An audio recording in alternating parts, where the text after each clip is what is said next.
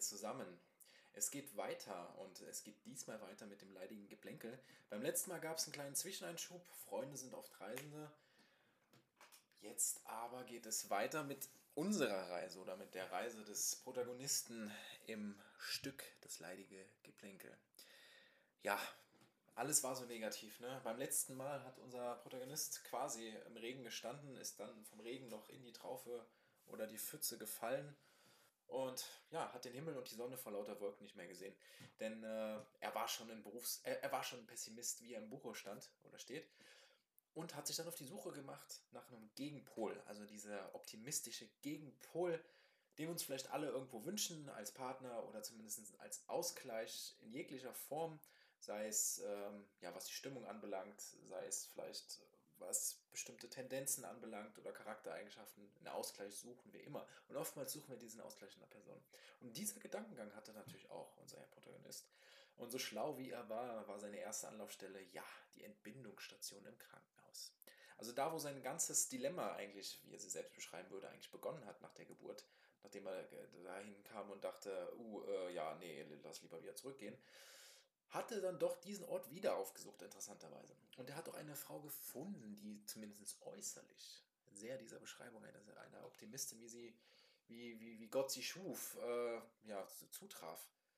Denn sie war immer gut drauf. Sie hatte immer ein Lächeln in den Augen und als Sahnehäubchen obendrauf schenkte sie sogar jeden Tag irgendeinem Menschen das Leben oder half diesem Menschen auf die Welt zu kommen.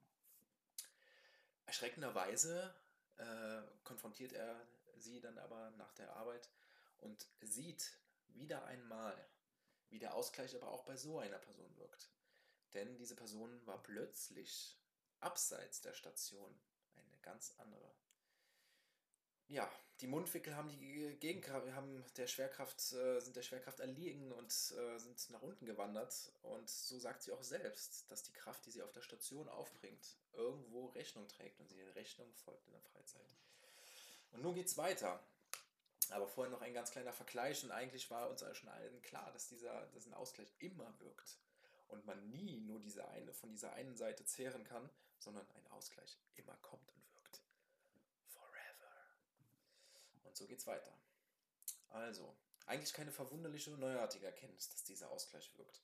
Geblendet von meiner Theorie hing ich dem Irrglauben nach und übertrug ihre Fassade, diese Fassade der Krankenschwester oder Entbindungshelferin, ähm, ja, diese Fassade übertrug ich auf ihr ganzes Leben, aber es ging nicht. Und deswegen nochmal eine Erinnerung an Kuli. Ich kürze dich ab, sei nicht traurig, Kuli. Alles, was du tust, ja, alles, wozu du berufen bist, ist dir quasi inhärent angeboren, deine Bestimmung. Du kommst daher, um wieder nur deinen Job zu erledigen. Ein Job, den du wirklich und ohne Zweifel mit gutem Gewissen als Meisterwerk bezeichnen kannst. Aber kaum ist dieser Job erledigt, gerätst du plötzlich und scheinbar unweigerlich in die ach so bekannte Kritik.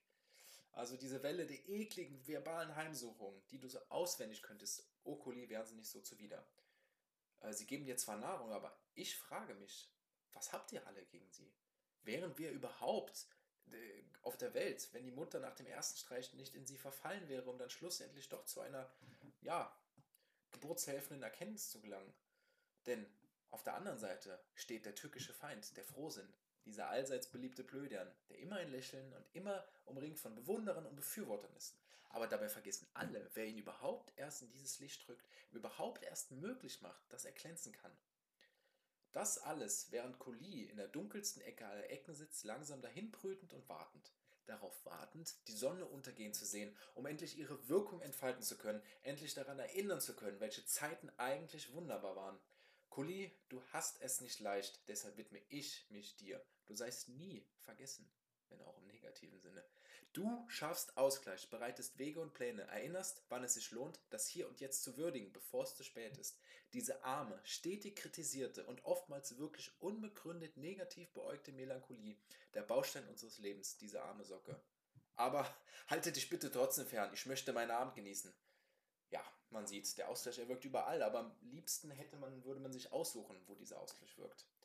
Na gut, der Ausgleich wirkt vielleicht nicht bei mir, aber sonst die Melancholie sucht sich ihren Weg. Die Frau Geburtshelferin war ein guter Anfangspunkt, der Kampf der Ausgleiche jedoch zu stark. Ich brauche jemanden, der Collie kennt und schätzt, aber nicht so bereitwillig aufnimmt, sondern umgewandelt hatte vielleicht in etwas, das noch kaum an das eigentliche Wesen von dieser Melancholie erinnert. Ja, so ging meine Suche also weiter. So ging sie also weiter. Und sie sollte weitergehen mit der Suche 2, Ort 2, mit dem Titel Tropischer Reiseleiter. Ja, mein erster kläglicher Versuch nach dem Berufsoptimisten, dem Gegenpol. Ja, danach verging einige Zeit, da ich einerseits schockiert, aber andererseits auch bestätigt war. Ich fing komischerweise an, äh, also trotzdem an, meine eigene Situation mehr und mehr zu hinterfragen, das Ganze zuvor zu reflektieren und zu erkennen, dass ich nicht von Anfang an das Beste aus dem vermeintlich Schlechten gemacht hatte. Ja gut, können alle hier lachen. Ich habe ja direkt das Schlechte nur gesehen, als ich auf die Welt kam. Trotzdem hat mir dieser erste Schritt schon scheinbar geholfen. Denn ich erkannte, Zynismus und Selbstmitleid mögen zwar eine Weile vorhalten, aber sie lutschen sich aus und irgendwann selbst nur noch sind irgendwann selbst nur noch Fassade und Trotz, die letzte Bastion, bevor man sich der Wahrheit stellen musste. Also übertragen ließ sich das auf vielerlei Situationen, doch gerade meine eigene, wenn sie auch lustiger erscheint wie angenommen, schien dabei eine Führungsrolle zu spielen. Ja, Berufsmisanthropen und Leute, die es mögen, schlecht drauf zu sein, werden jetzt vehement von ihrem von dunklen Wolken umnebelten Kopf schütteln und mich verfluchen. Ich weiß.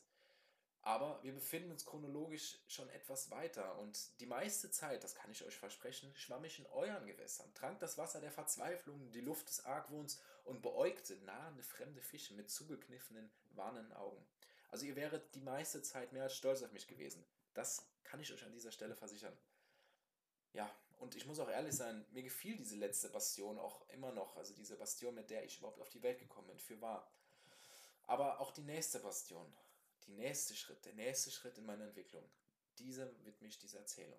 Und diese Erzählung, ja, was ist diese Erzählung überhaupt? Äh, sie handelt über mich und das Hineingeschmissen werden in dieser Welt. Der Schock der Geburt, das Arrangement und der trübe Vorhang, der fallen soll. Eine wundersame Chronologie. Die Taschentücher dürfen gezückt werden, nur keine Hemmungen. Ja, also als bald der Schock meinerseits verarbeitet wurde und ich mir nebenbei schwor, mein sei es ein gewolltes oder nicht gewolltes Kind zu Hause zur Welt zu bringen, warf ich einen erneuten Blick auf die Liste der Optimisten. Die möglichen Kandidaten, die kurz davor stehen könnten, etwas wirklich Bedeutendes in ihrem Leben leisten zu dürfen.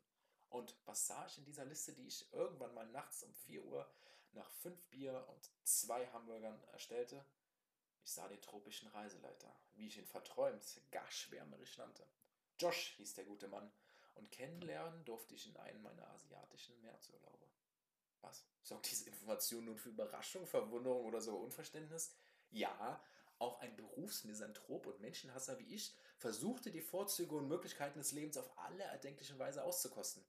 Darunter konnten dann auch mal tropische Urlaube zählen, die gerne dafür sorgten, meinen melancholischen Grundtonus im Heimatland zu lassen. Ich habe ihn also quasi zum Babysitter geschickt und mich selbst in Asien täglich ins Nirvana. So lernen wir dann letztendlich auch Josh kennen, der dort als Reiseleiter wöchentlich mit einer anderen Reisegruppe Halt mache. Was war er doch für ein Glückspilz? Dieser Mensch, der selbst ein Erfolgsmisanthropen, und ich war lange Zeit stolz darauf, wirklich ein Erfolgsmisanthrop zu sein, aber er machte selbst mich auf der Stelle neidisch mit seiner locker, flockigen Art. Er musste es doch sein, er musste doch dieser Mensch sein, diesen Ausgleich, den ich suchte. Denn mein Gott, was war das für ein Leben, um Himmels Willen, das er führte? Also im Prinzip eine Gruppe Australier, Engländer oder Amerikaner, also meist Menschen im besten Alter, getrieben von Abenteuerlust und dem sexuellen Anreiz der thailändischen Inseln, buchten ihn als Reiseleiter, äh, sobald er frei war. Nun nahm er sich ihnen an, natürlich erst einmal auf offiziellem, rein beruflichen Wege. Was danach kam, könnt ihr euch denken. Und dann verführte er die Rundreise. Eine Rundreise, die alle wunderschönen und bezaubernden Orte beinhaltete, mit denen er sie abklapperte. Ja, genau, mit inbegriffen reichlich Umdruck und nackte Haut. Josh, du altes Genie. So erschien es mir jedenfalls aus der Ferne. Was steckt aber wirklich dahinter? Ich versuchte es per Telefon, ad hoc sozusagen. Ich hatte lange nicht mehr mit ihm gesprochen, aber ich dachte, sein Leben, er kann sein Leben nicht geändert haben. Das Leben war so schön, als ich ihn da sah. Es bimmelte, niemand ging ran. In meinem Kopf entstehen Bilder. Ich sehe Josh Tequila aus gebräunten und gepürsten Bauchnäbeln schlürfen. Josh, du altes Genie. Selbst jetzt machst du mich neidisch. Was war los zu dieser Zeit? Ich möchte gewiss nicht abschweißen. Ah, aber war es Neid? War ich Neid auf einen Menschen der stetig guten Laune? Ich konnte es einfach nicht glauben. Fragen über Fragen. Welches Ich kristallisiert sich aus mich heraus? Ist es der Neid oder war ich doch zufrieden mit dem, was ich bisher war? Aber genau deswegen hatte ich die Suche auch aufgesucht. Naja, Josh, du altes Genie. Ich versuchte es wieder. Es bimmelte weiter. Er ging dann irgendwann dran. er schien verwirrt, aber ich muss sagen, mehr verwirrt als sonst. Also nicht so wie damals Tequila aus gebräunten, gepürsten Bauchnäbeln schlürfend verwirrt, sondern so richtig im Eimer. Hey, what's up? Peter hier, lange nichts gehört. Äh, weißt du noch damals auf Kovangar und Sarah Bungalows? Wir hatten uns da kennengelernt. Äh, ja, kannst du mir eine Frage beantworten? What? Verfickte Scheiße, Petra. Musst du mir jetzt noch meine letzten Hoffnungen und Wünsche zerstören? Reicht es dir nicht, dass ich gerade aus dem trockenen Entzug bin und ein weiteres ungewünschtes Kind erwarte? Wenn du mein Gesicht sehen könntest, das macht meiner Leber Konkurrenz. Josh, du altes Genie. Jo, also sein Leben in Freiheit, Ausgelassenheit und vor allem im triefenden Alkohol schien wohl nur in unserem temporären, auf Urlaub gepolten Blick attraktiv. Also ich legte natürlich sofort auf. Ich wollte mich in Richtung Himmel ziehen lassen, einen Ausgleich suchen und nicht jemanden suchen, der mir die Steine in, die in meine Taschen warf und danach in den Pool. Ja, dafür brauchte ich keine Bekräftigung. Ja, hatte ich jetzt sowas, hatte ich jetzt Genugtuung, hatte ich jetzt überhaupt irgendwas erreicht? Nein. Ich hatte nur eine weitere Bestätigung meiner bis dahin geltenden negativen Sicht. Was war jetzt nötig? Was war jetzt nötig? Ein weiterer Asienurlaub? Oder doch mal ein kräftiger Umtrunk? Man wird es herausfinden. Und jetzt beende ich nochmal. Und abschließend, ja, wenn man wer jetzt noch zugehört hat, muss natürlich dazu sagen, dass es, dass diese Kapitel, diese Suchen nach Optimisten, ja, schon wieder ein bisschen von Negativität geprägt sind. Aber es ist ja oftmals so, dass man erstmal durch das finstere Tal wandern musste, wie Gott schon sagt oder in der Bibel schon sagte, keine Ahnung, bis man irgendwann mal hellere hellere Lichtungen erreicht. Und ähm, letztendlich ähm, ist es ja auch oft so, wenn man irgendwas so zwanghaft sucht und unser Protagonist sucht, hat, hat so eine Kehrtwende gemacht von fuck, ich liebe dieses negative, von Wolken umnebelte Leben zu, ich suche jetzt die Veränderung. Vielleicht ist diese Suche jetzt einfach auch zu zwanghaft geworden. Und vielleicht zeigt das auch einfach mal, dass man, wenn man zwanghaft jemanden sucht, wo man denkt, der muss so und so, der muss optimistisch sein, dann überrascht man oft, was eigentlich hinter manchen Fassaden steckt. Und wer wirklich nachher vielleicht der Berufsoptimist für unseren Protagonisten sein wird, könnte dann dementsprechend noch eine ganz große Überraschung werden. Ich danke fürs Zuhören und bis zum nächsten Mal. Oh, thank you.